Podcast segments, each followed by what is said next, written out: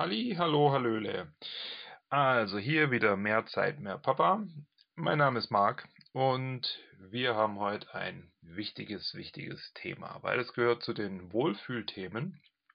Und du hast es schon gelesen, es geht um das schöne Schlafen. Ja? Und wenn wir gut schlafen, dann ist es oft so, dass äh, für uns alles gut ist. und die Welt ist in Ordnung und wir machen uns übers Schlafen dann auch keine großen Gedanken. Aber sobald das Baby zum Beispiel mal schlecht schläft, wir den Stress von der Arbeit irgendwie mit nach Hause bringen, ja, oder unser Partner, Partnerin nicht gut schläft, dann wird es sofort ein Thema, was uns den ganzen Tag auch ganz ordentlich nachhängen kann. Genau, also es gehört zu den Grundbedürfnissen und wenn der nötige Schlaf nicht da ist, ähm, ja, dann ist alles irgendwie nichts. Ja, du, das kennst du sicherlich auch ähm, schon, dieses Phänomen. Und deshalb möchte ich dich mal ermutigen, ähm, zum einen mal das Schlafverhalten deiner Kinder zu beobachten, ja, das mal zu analysieren, wie, wie läuft denn das? Wie ist denn das so? Und dann aber auch dein Schlafverhalten oder ja, das von euch beiden, ja, also Partner, Partnerin mit, mit eingeschlossen, weil in aller Regel schläft man ja auch irgendwie beieinander, außer der eine knirscht mit den Zähnen oder schnarcht ganz dolle. Genau, dann ähm, ist es aber trotzdem auch gut, da mal drauf zu schauen. Also heute Analyse Schlaf. Genau.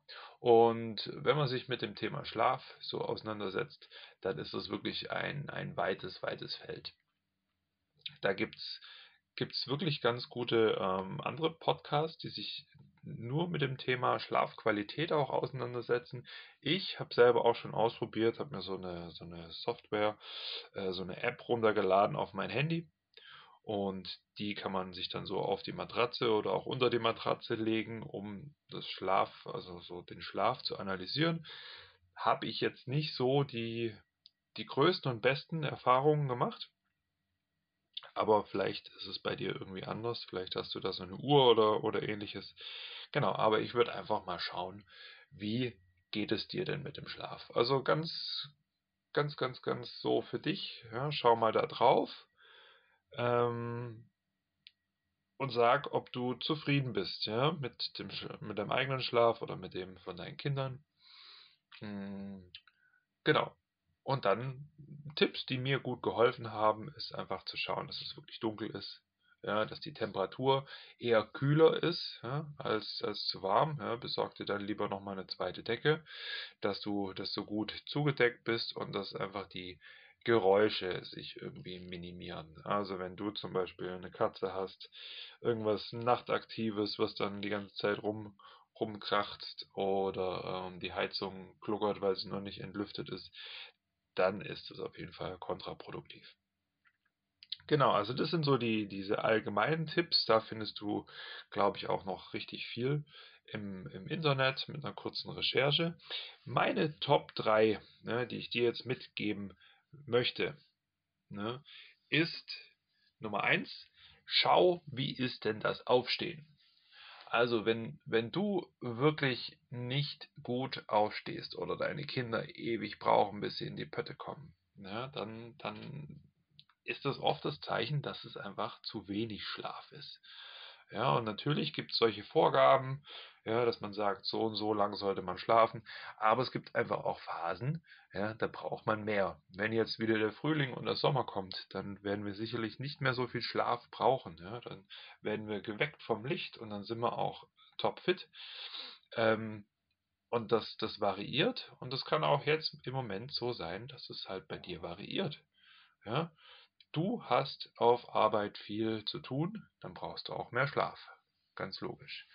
Oder ähm, ein Schulwechsel ist angestanden, dann brauchen die Kids mehr Schlaf, ja, weil sie einfach auch mehr zu verarbeiten haben. So wird es dann auch sein bei den, bei den Pubertieren. Genau. Und deshalb schau dir das doch mal an. Das war Punkt 1. Punkt 2 heißt bei mir Rituale. Ja, hast es sicher in den Folgen davor auch schon gesehen ähm, bzw. gehört. Ich bin ein ganz großer Fan von Gewohnheiten, also Ritualen. Und deshalb mein Tipp Nummer zwei ist, schaffe Rituale fürs Einschlafen. Und im ersten Gedanken habe ich da natürlich an die Kinder gedacht, aber im zweiten Gedanken ist es auch für dich wichtig. Meine Gedanken zu den Kids. Ihr könnt auf jeden Fall das Einschlafen immer gleich gestalten. Das ist einfach beruhigend ja, für, für das menschliche Hirn, wenn alles da gleich abläuft. Und ähm, ja, wir haben da auch schon einiges ausprobiert und da könnt ihr ein Buch mit reinnehmen, was lesen. Ähm, ihr könnt auch so eine kleine Runde im Bett machen, so, was, was jetzt irgendwie toll war. Ähm, einfach auch mal an der, an der Bettkante sitzen bleiben und sich das irgendwie so anhören, was dann, was dann so entsteht. Ähm, ist auch eine interessante Sache. Schafft, schafft eine Bindung, schafft auch Ruhe. Ähm, was auch, was auch sehr, sehr schön ist. Und das habe ich von meiner Frau einfach mal ein bisschen Öl nehmen und die Hände massieren. Und das bringt einen total runter. Ähm, also beide Seiten bringt es irgendwie sehr, sehr schön runter. Und man muss dann auch gar nicht so viel tun. Ja. Man muss dann auch gar nicht so viel reden oder so, sondern kriegt einfach die Hände ganz leicht massiert. Vielleicht auch mit so ein bisschen so einem Duftöl. Ähm, wichtig ist, dass es halt ganz, ganz gut dann auch eingerieben wird, dass wenn man sich dann in den Augen reibt, dass es nicht irgendwie brennt oder ähnliches. Genau, also da wirst du selber auch sicherlich kreativ sein und deshalb schafft Rituale. Äh, und mein dritter Punkt, und das wirst du am eigenen Leib auch schon erlebt haben. Punkt 3 ist, reduziere die Bildschirmzeit vorm Einschlafen. Das sagt jeder. Und wir fallen immer wieder in dieses Muster, dass wir dann auch irgendwie im Handy, im Handy im Bett liegen oder ähm, vor der Klotze dann irgendwie einschlafen. Also versuch das doch mal zu reduzieren. Und ähm, ich, ich spreche ja gar nicht von Stunden oder so, sondern wirklich nur von einer Zeit, dass du sagst, ähm, beispielsweise 15 Minuten vorm Schlafen. Fang doch mal klein an.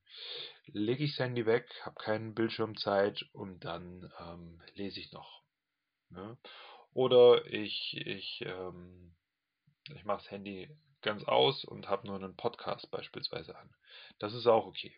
Ja, es geht wirklich um diese Helligkeit, die deinen Augen ähm, signalisiert, hey, bumm, es ist noch hell, ja, du kannst noch auftreten, du, du hast noch Zeit, den Tag zu nutzen und das wollen wir ja nicht haben. Ja? Also einfach mal klein anfangen bei dir und dann ruhig auch mal schauen, wie weit du diese Bildschirmzeit weg vom Einschlafpunkt deiner Kinder bringst. Ja, wenn die dann ähm, Fernseh gucken und dann direkt irgendwie ins Bett sollen und dann aber noch aufdrehen, braucht man sich nicht wundern. Genau. Und bei uns ist das im Moment noch so. Ne? Nur mal so ein bisschen aus der ähm, aus der Westentasche geplaudert. Ähm, die, die schauen ihre 20 Minuten abends noch Fernsehen und dann drehen die immer auf und sind am Kämpfen und machen und tun.